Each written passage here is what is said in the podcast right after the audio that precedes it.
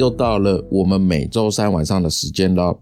嗯，首先感谢几位赞助的小伙伴，像是豆豆妈妈说很喜欢你的心理学笔记和创作，已成为我睡前放松心情必听的声音，让我学到很多内容，浅显易懂，很有趣。同时也很喜欢你的音调，请继续创作下去哦。啊，谢谢豆豆妈，那不止你，其实。也有好几位小伙伴私底下跟我说喜欢我的声音，那我觉得这是你们给我最大的一个鼓励哦。为什么呢？其实我最开始录的时候啊，是跟小虎文嘛，那后来他就实在太忙了，那调时间呢真的很麻烦，所以后来就想说自己来做单口试试看，那这样的话也比较简单嘛。但是呢，那段时间我对自己的声音哦，其实不是那么有自信。应该说，从以前以前啦，就是不是那么有自信的。所以刚开始自己录的时候啊，因为一个人嘛，会想东想西啊，就是怕很干啊，或者是这段讲不好啊，有这些杂音在，然后比较放不开。那后来就是一边练习，一边去上发音的课程，就是那个教人家怎么讲话的课程，然后反复的听自己的声音，然后去修正自己的声音。慢慢才找到最舒服的说话方式。那这个方面真的是没有讲会不知道，其实也是默默的做了很多的努力哦。所以现在录的时候呢，会比较自然一点，然后比较像跟大家在聊天的口气，应该吧？这个你们觉得呢？哎，可以跟我讲一下哈。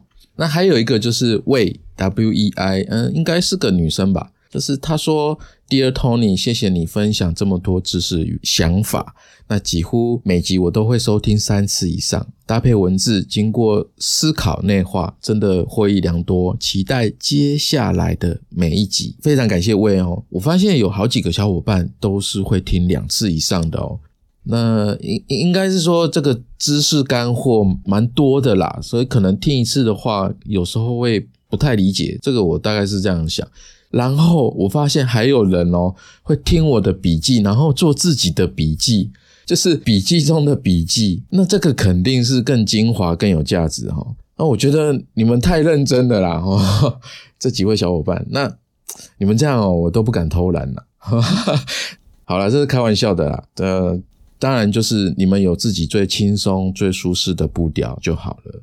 OK，就是大概是这个样子。好。那很久没有来讲小鸡心理学的单元了。那好好跟你过生活是讲人际关系，它会是比较有深度的心理学的一些概念哦。那小鸡心理学呢，比较多的是讲问题跟解决方法，原理的比重呢会少一点。那内容会比较更贴近一般我们生活啊、工作啊比较多，实用性会比较高哦。所以很久没讲了，那我们重新把小鸡心理学动起来。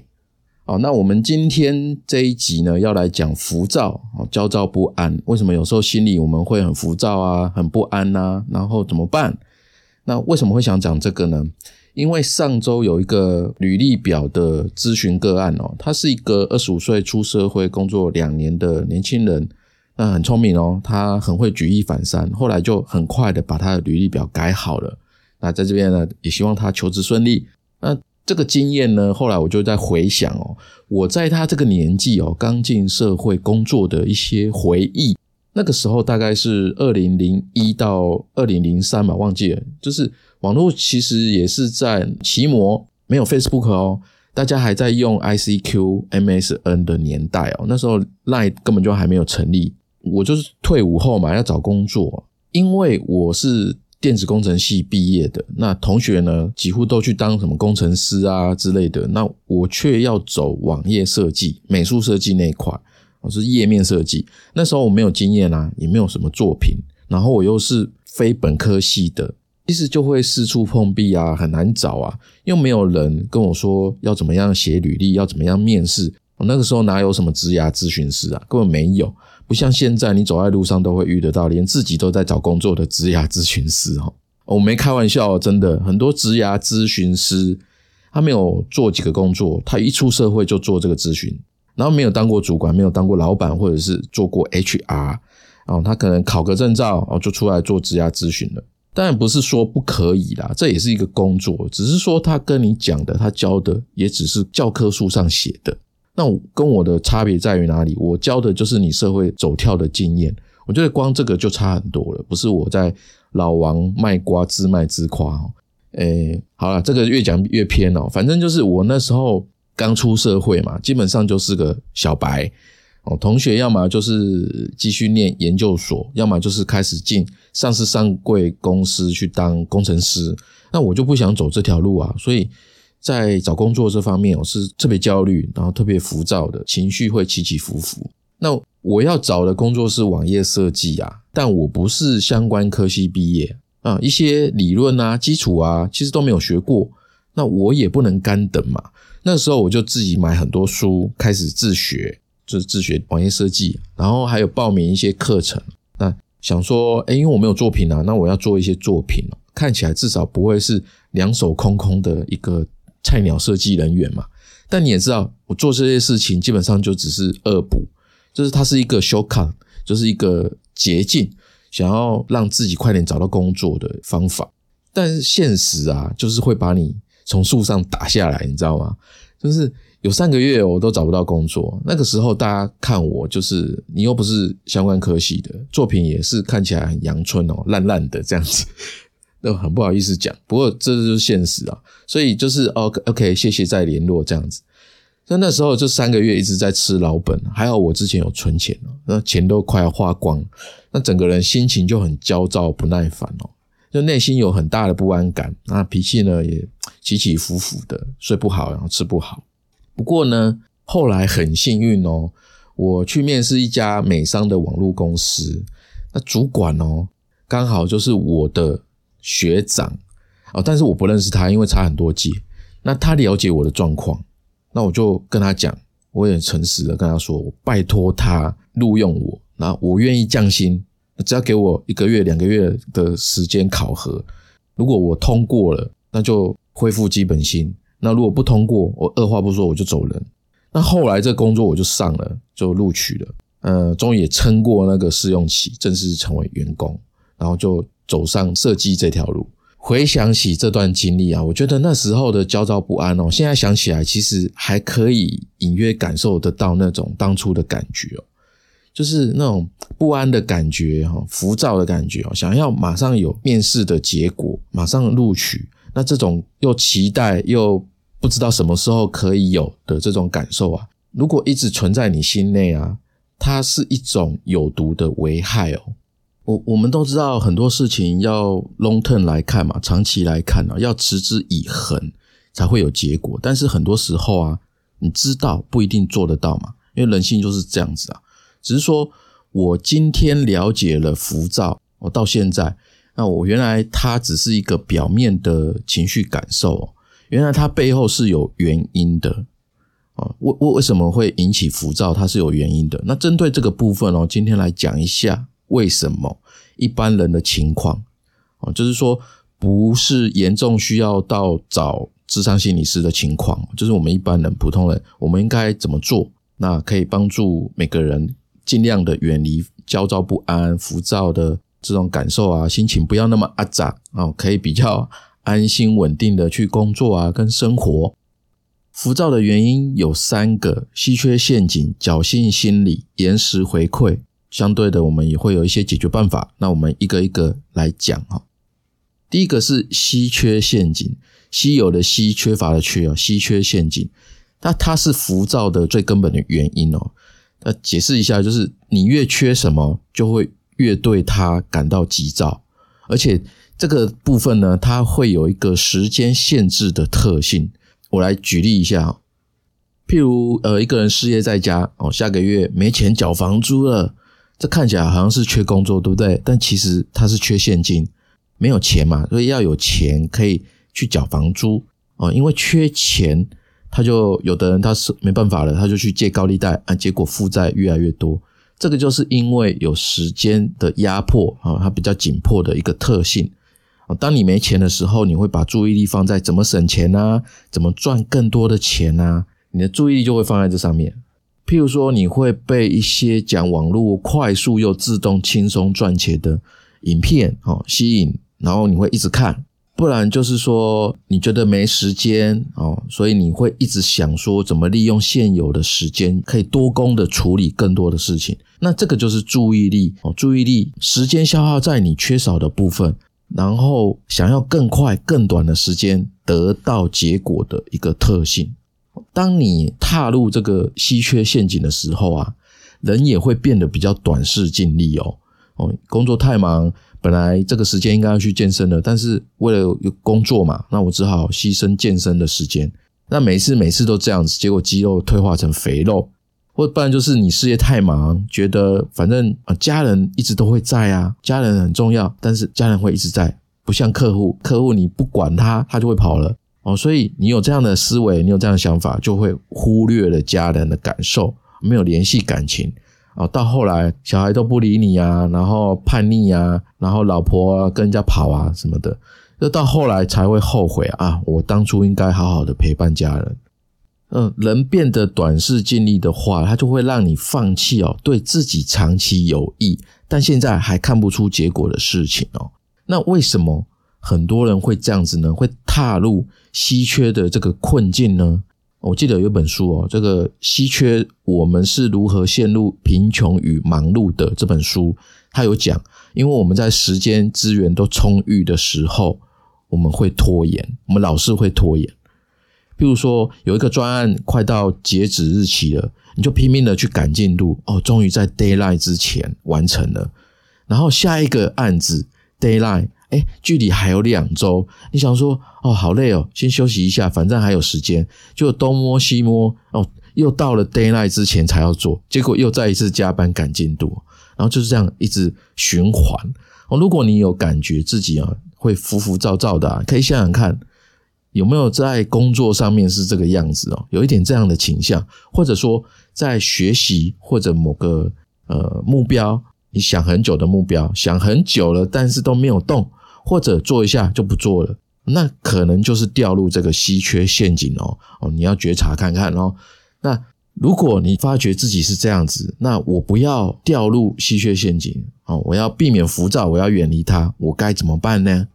有两个非常实用的策略哦，可以给你参考，特别这个对你的职涯发展啊会很有用。第一个就是优先做重要但不紧急的事情。哦，之所以我们会掉进稀缺陷阱哦，是因为我们总是会不自觉的以为紧急的事就等于重要的事，然后结果呢，你就专注在这些事情上面，然后变变瞎忙，瞎忙，然后你整个人就会越来越浮躁。譬如说明天要见一个小客户，一周后要见一个大客户，那请问哪一个重要？当然是大客户重要啊。那可能有的人不以为然，他会说每个客户都很重要啊。当然，不过呢，这个想法太天真了。所有客户当然重要，但是你的时间就这么多。如果只是觉得说，因为明天在时间上它是比较近的，所以今天应该花比较多的时间去准备跟小客户开会的资料啊，听起来好像没有错，对不对？不过刚刚我们有说，踏进稀缺陷阱，人会变得短视，你记得吗？这个时候。因为你只会看到眼前重要的事情、紧急的事情，你就会没想到说，明天跟小客户结束后到下周的时间，大客户是下周嘛？所以在这个中间的这个期间，你不是没事干啊，你还会有其他的客户啊，你会有其他的事情，那把时间扣一扣，请问你真正留多少时间去准备面对大客户的一些资料准备呢，或其他的准备呢？很多人会忘了这个部分，会忽略掉。这个其实就是在讲时间管理的的观念。我们把所有事情分成四类，哦，就是十字分法，应该蛮多人知道的。就是重要又紧急，第二个重要但不紧急，第三个不重要但紧急，第四个不重要不紧急。我这边做一个小测验，哦，请问大家哪一个你觉得是第一顺位最重要的？我想一下。好，你是选重要又紧急的吗？如果你选的答案是这一个，那代表你还分不太清楚什么是重要，什么是不重要哦？怎么会？不可能哦！有的人可能会在脑中有这样的惊呼哈。这个部分哦，我就不在这里说，你可以去看文字版，我有放一个商周的文章连接，你去看那个文章，你就会知道为什么这样了。接着我们继续厘清一下哈，我们先把重要跟紧急先分开，因为一天当中二十四小时，紧急的事不可能占据我们大部分的时间。如果有的人大部分时间都被紧急的事占满，那很单纯的可以证明哦，这个人他分不清楚事情的重要性，除非啦，除非他的人生使命就是每天只做马上就要解决的紧急事件。其实，如果你会想说，像急诊室、消防队不就是在做紧急的事吗？诶，没错，听起来是。但是，其实这个工作、这个职业也不是紧急的事占多数时间哦。这个你仔细去想就知道了啊，不然就是你跑去问护理师或者是消防队员，你就会知道了。OK，说穿了，时间管理的最核心思维啊，就是用减法减去那些现在也不做。也没关系的事情，而不是用加法想要在短时间内完成许多事情。哦，这是不是值得思考一下喽？OK，那刚刚讲的那四个，哪一个才最重要？答案是重要但不紧急的才是最重要的。为什么？因为呢，重要但不紧急的，他们的这这种事情的共通点是：第一个是目标导向。目标导向就是说，我们的人生命有限嘛，你人生大部分的心力都要跟实现这个目标有关。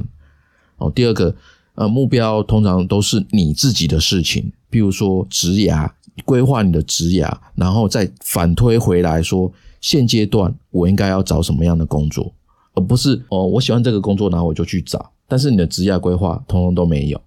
第三个。因为目标有目标导向，所以它需要时间会比较多，所以你需要投入比较多的心力跟时间去达成这个目标。然后第四个，乘以上一二三，它不会马上看到成果，这个就是重要但不紧急的共通点，它的特征。可是人就是很好玩呐，我们下意识就会讨厌那种不能马上看到效果，或者是说呃看到好处啊成就的事情。我我们要做这些长远的事情，我们就会想要拖延哦。你想要很快打看到效果、看到成绩嘛？可是如果你都去做很快要看到结果的事情，你不把心力放在最重要的事情上的话，慢慢的会变成怎么样呢？慢慢的，你就会没有处理复杂的事情的经验。可是复杂往往代表更好的报酬啊。譬如说工作上的话。哦，你就只能做基层的员工哦，你就做单纯分配的事情，只能做执行面哦，一个专案中的部分任务哦，一一直这样子，那你的职涯发展跟薪水是不是相对的就会被局限，不会上去啦，薪水不会更多啊？那因为初阶、中阶、高阶主管都在做领导管理，他们要看的局面、要考虑的层次跟事情呢，会更多、更复杂。相对的，在这个层次，它比较复杂嘛。相对的，如果你有处理复杂的事的能力的话，你的薪资还有发展机会就会比较好。哦，那不然不是工作啦。我们讲一个艺术画家好了，成为一个优秀的艺术画家，是不是需要很深厚的美术功力啊？你才能够把细节画得很棒。哦，当然，除了会画画之外，你还要文化涵养啊。这需要对社会啊、对历史啊、对生命啊、哲学啊有相当程度的广泛理解哦。因为一件很棒的作品，它会有故事，故事就是把复杂的事化为简单的表象来表达。如果你只会做简单的事，那你就画不出来这样子厉害的艺术作品。那如果你不是艺术家，你是鉴赏的人哦，就是一般人，你就会看不懂这个艺术作品到底好在哪里，它要表达什么，你就没有办法去体会整个创作的脉络。这些就是不放心力在重要但不紧急的事，呃，一些影响的举例啦。当然呢，还有其他的影响哦，只是我们就不在这边说，因为事情的紧急性呢，就会让你看起来好像说，哎，它就是很重要的，这个其实是假象。所以，如果你不想被骗的话，你平常时间管理跟事情的安排就非常非常重要，就是要要要有这些习惯啦。所以，我们如果想要远离稀缺陷阱，我们就要学会说看透紧急事件的重要性假象，优先去做重要但不紧急的事，就是避免把时间都花在不重要的事情上面。那另外一方面就是避免拖延重要的事情变得紧急，然后导致这么重要的事居然结果呈现的很糟糕。我们要避免这样的情况。可是呢？不管怎么样哦，前提是你要有重要的长远目标啊。如果你都没有的话，那就要好好想一想为什么没有喽。哦，好，这是第一个策略。那第二个策略呢，就是要建好你的风险储备银行。呃啊，补充说一下好了，刚刚你听的时候啊，你一定会有疑问。那又急又重要的事情，也不可能摆烂啊。如果又刚好是我要负责怎么办？哦，是不是有人可能会想到这一题哦？这个秘诀啊，就是说你要先事先做好规划哦。虽然你没办法规划的百分之百，至少说你有准备哦。你去优化它，花最少的时间去做这些重要又急的事。比如说，我经常在家工作嘛，又要做家事，家事就不是最重要的啊，不是最重要，但又必须要做。那是不是我就要想尽办法用最少的时间去做家事？所以我要不断的去优化做家事的时间跟方法，对不对？就是像这样子的思维啊。好，所以回过头来，第二个就是建立你的风险储备银行嘛。你有没有看过有一种人啊？他们做任何的事情都很帅气、很干净利落、游刃有余，有没有？就他们的秘诀啊，其实就是这个，在他们的。重要的事但不紧急的清单当中，一定会有一个，就是留出一定的时间去储备应对意外跟风险的资源。我举一个最简单、最简单的例子啊，就是存钱。前面我一开始有分享嘛，刚出社会，对不对？我出社会三个月找不到工作，那好在我当兵跟念书打工的钱都有存下来部分呐，然后一直到现在啊，现在。我自己都会分比例哦，一部分存，然后一部分投资，一部分做捐献。因为我在教会嘛，会有十一奉献。那存管呢，跟投资就是我的调度资金。那这个就是重要但不紧急的事，就是平常你就要做哦，把它储备起来。那很多人其实都会啊，就是存钱这个部分哦。可是如果啊，如果你没有这样做，那是不是有一天这个理财变得又急又重要，你就 GG 了啊？比如说有。自己呀，或者是家人有重大伤病，那就会不知道要该怎么办哦，你就会很慌很急哈。那再举一个例子，就是很多做设计的资深设计师，他会有一个设计资料库，平常呢会平常呢会收集一些好看的字体啊、好看的包装啊、平面设计的范例啊、哦产品设计人家做的很漂亮的各式各样的案例哦，分门别类的把它存下来，就是把它当一个灵感的资料库啊。当你需要今天有个案子哦，它需要某一种风格，那你就可以调出来参考看看别人是怎么做的。哦，当然不是叫你照抄啦，就是说他有一个灵感这样子，这样就不会在没灵感的时候，在你接到案子的时候，才在网络上面乱逛哦，去想破头，花了很多很多的时间，然后在 d a y l i g h t 的前面哦熬夜乱做一通。有经验的设计师都会准备好自己的资料库。所以，以上两个策略呢，可以帮助你不要掉入稀缺陷阱，避免浮躁的情绪，还有避免心理内耗哦。好，稀缺陷阱呢，我们就介绍到这边。那第二个浮躁的另外一个原因，就是有侥幸心理，这是一个很常见的一般心理状态。譬如说，看见人家刮彩券哦，中乐透中了二十万或者是一百万之类的，结果你就冲动了，买了一千块。然后全部共估，呃，侥幸心理呢，就是说每个人都想要压缩那个得到的过程嘛，想要一步登天，然后越快得到想要的结果，就是越快越好。每个人都会有这样的想法。我们我们看新闻，每次都有人中大乐透嘛，啊，总是有人这么好运哦，但是怎么都好像轮不到我，我不相信哦。就算我的统一发票呢，兑奖从来没中过，我还是想要再去花钱碰碰运气。搞不好哪一天就是我哦？为什么大家会有这样的心态呢？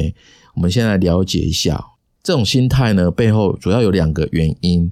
第一个是易得性偏见哦，我们很习惯从表面来判断这个事情的可能性而且因为网络资讯取得越来越容易嘛，所以这种倾向会越来越严重。我们更容易被自己所看到的或者听到的东西影响，而不是用统计学知识去思考问题。譬如说，美国之前很早之前发生的九一一事件嘛，九一一事件之后啊，很多美国人他出远门宁愿开车也不要坐飞机。结果根据统计啊，在九一一之后的一年内，美国平均死亡呃车祸死亡的数字多了一千六百人。我有放这个相关报道连接哦，放在我的文字版，大家可以去看。那另外有一个很知名的研究，也是美国的学者，就这个学者他估算说，哈，如果每个月有一架飞机被恐怖分子劫持，然后坠毁哦，那假设你每个月。总共来回坐四次嘛，你出差来回嘛四次哦，一个月四次，那么坐飞机死掉的几率是多少？你知道吗？五十四万分之一，五十四万分之一哦，那是不是很低？好，那一个月四次都要被劫持的话，我觉得太夸张了。那我们改更少一点好了，每年有一架飞机被劫持然后坠毁，那这样坐飞机死掉的几率？是多少？答案是六百万分之一，是不是更低？哦，那你猜哦，在美国公路上开车出车祸死掉的几率是多少？只有七千分之一，七千分之一，虽然也很低啦，可是是不是比起飞机被恐怖分子劫持然后坠毁的几率还要高？高爆了，好不好？哦，这个就是易得性偏见的意思啊。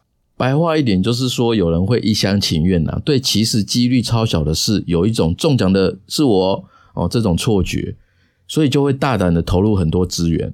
那这个呢，也有人把它叫做盲目乐观，在心理学里面另外一个名词，觉得说，哎，发生在自己身上的坏事情啊，不太可能呐，怎么会是我啊？他会有自我感觉良好的这种感觉，所以他会只相信在同样的条件之下。自己会很幸运，然后衰都是别人在衰，这很常见哦。不要以为自己不会有，譬如说明明知道高速公路车速都很快嘛，应该要保持车距啊，可是哦，几乎每个开车的跟车都超近，都觉得自己不会那么衰。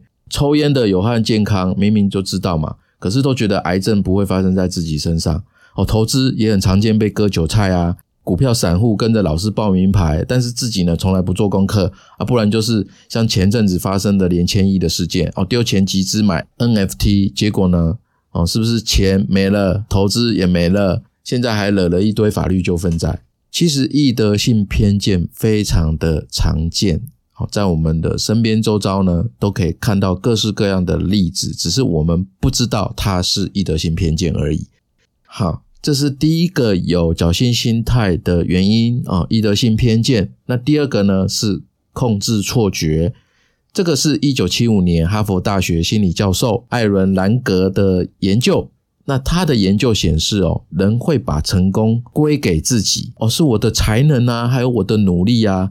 可是如果失败的时候呢，他就会怪罪说啊，是我运气不佳啦，不然就是。这个问题本身就无解啊，不是我的问题哦，都把原因呢怪罪到外部的因素。我想到这个呢，我举一个非常有趣的例子哈，就是日本综艺节目啊，他访问大阪人等电梯的时候怎么按电梯的，结果大阪人呢，他就是会等电梯的时候会一直按一直按一直按按钮嘛，上下的按钮，他就一直按一直按啊，问他们为什么要这样子，他们会理直气壮的说，这样电梯会比较快啊。可是其实不是这样啊，哪有可能一直按按按按按就会比较快？这只是大阪人为了安抚自己比较急的个性，所以延伸出来的一种非理性的动作跟思维嘛。哦，电梯来了，然后啊，他会说：“你看吧，这就是因为我一直按按按按按的结果。”他们很相信这个哦，是不是很有趣？就是听起来明明是错的，但做错的人还很有自信的说就是这样没错，这个就是人性呐哦，人性有趣的地方，因为人呐他有需求啊，他为了要维持心理的稳定，因为大阪人比较急嘛，所以他要透过一直按一直按一直按来安抚自己，对不对？所以他需要的是对这个事情他有一个掌控的感觉哦，正因为我们需要有掌控的感觉，所以我们会自动的去跟。各种事情去做一个积极的连结，这个就是因果关系哦，这个思维的由来咯。啊，因果关系，因为然后所以嘛，哦，有了因果关系，我们就能够产生了控制感，有控制感呢，我们心里就可以维持健康的状态。所以呢，有这种现象呢，不一定都是坏事啊，有时候还蛮有趣的，只是说不要太过度。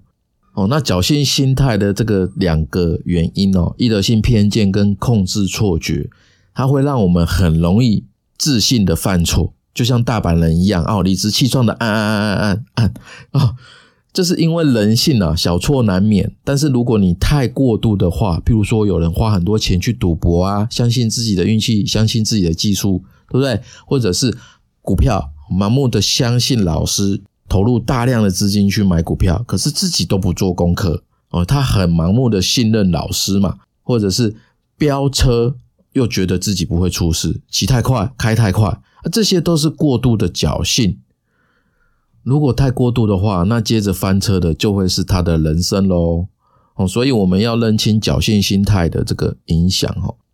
多把时间呢拿去做大几率能够成功的事情，一方面呢能够减缓自己焦躁不安的心，一方面也可以反思一下，因为如果大家都抱着侥幸的心态，就众人皆醉我独醒啊！哦，虽然有点寂寞，但是竞争是不是变少？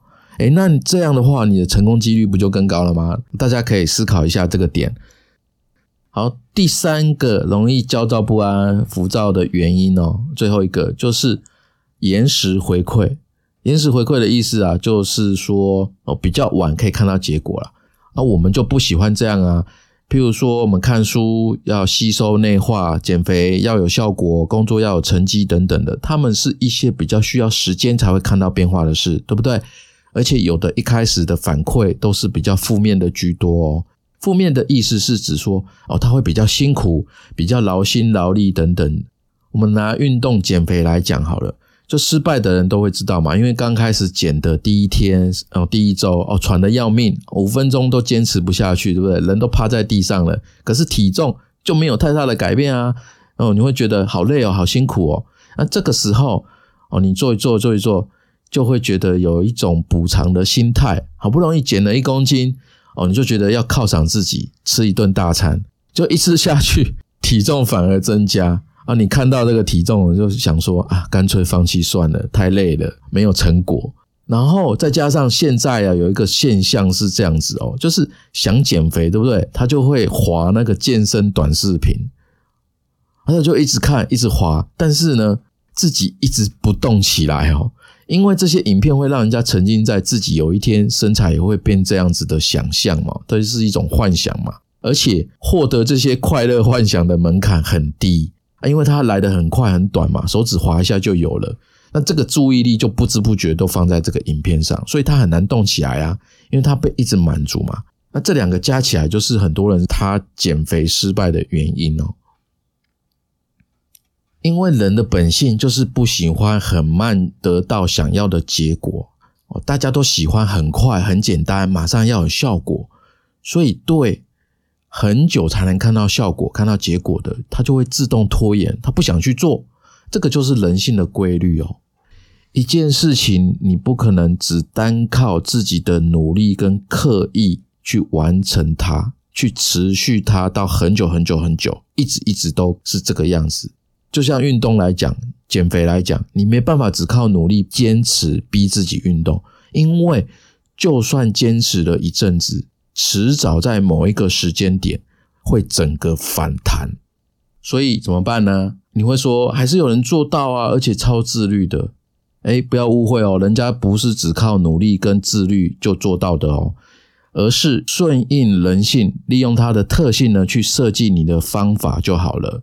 之前呢，我们有一集讲过啊，就是叫阶梯迭代法哦，好像一个阶梯有没有？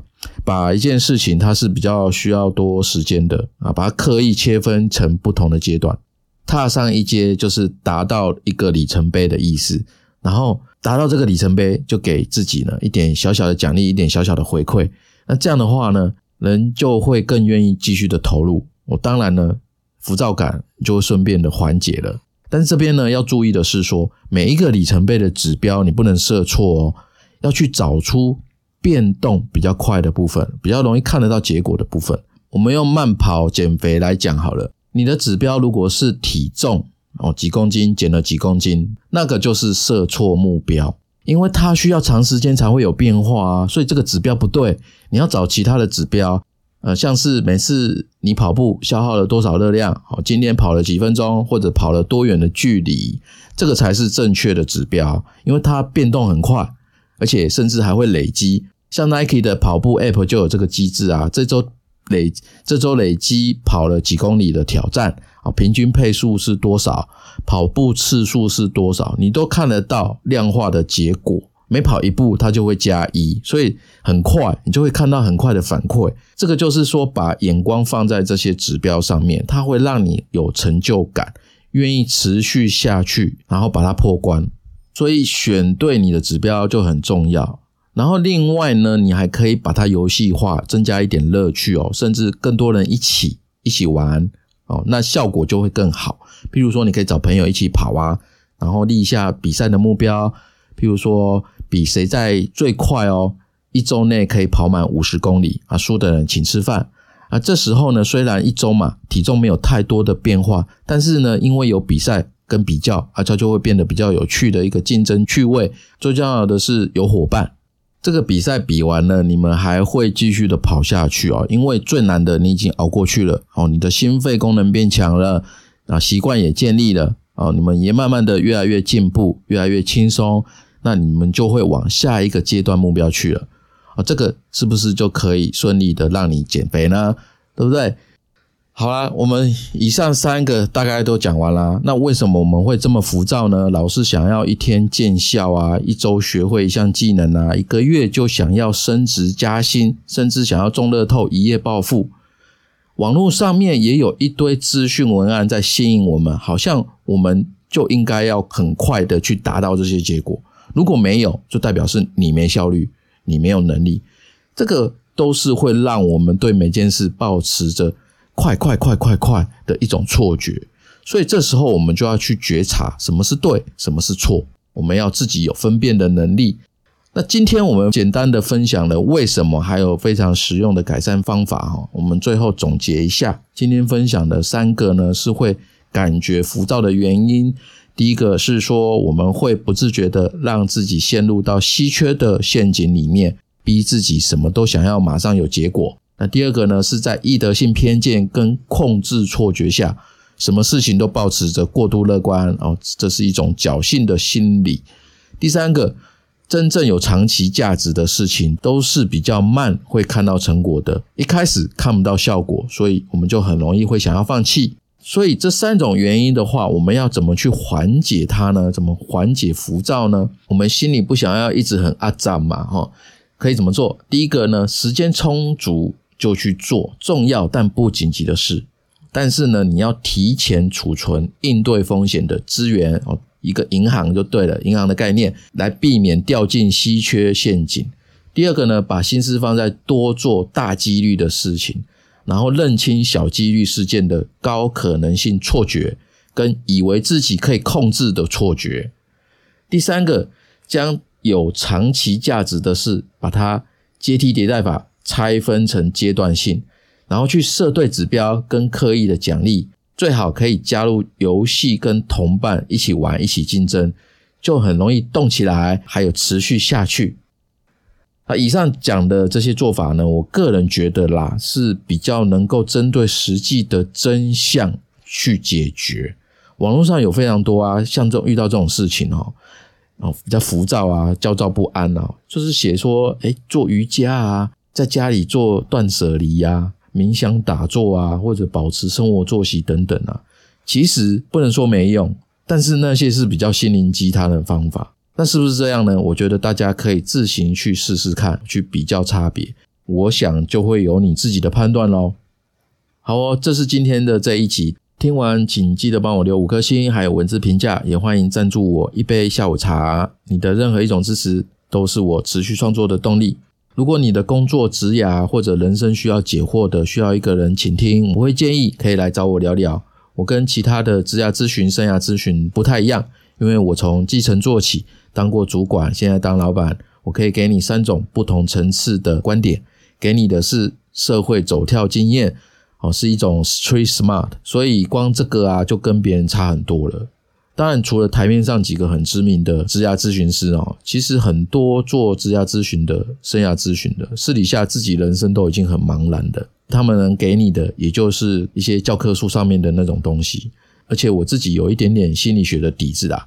如果跟你聊的过程，我觉得你可能需要找合格、专业又不错的心理师，我也可以转介给你，就不用让你自己像无头苍蝇般的去找，因为一般人很少有这种经验嘛，通常都不敢自己找。也不知道怎么找，那有我的话可以帮你当一个桥梁，你就会放心很多。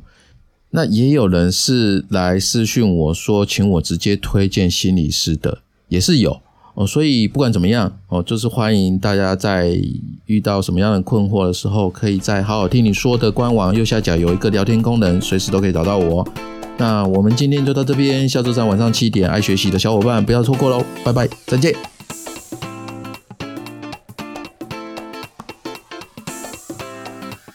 最后来分享我做这个频道的理念，因为我真心觉得心理学帮助我正确的、科学的、逻辑的来了解自己，并且能够对别人更有同理心，而且学习心理学可以让你在这个人云亦云的时代中不会随波逐流，反而能够在不确定性的时代活得更好。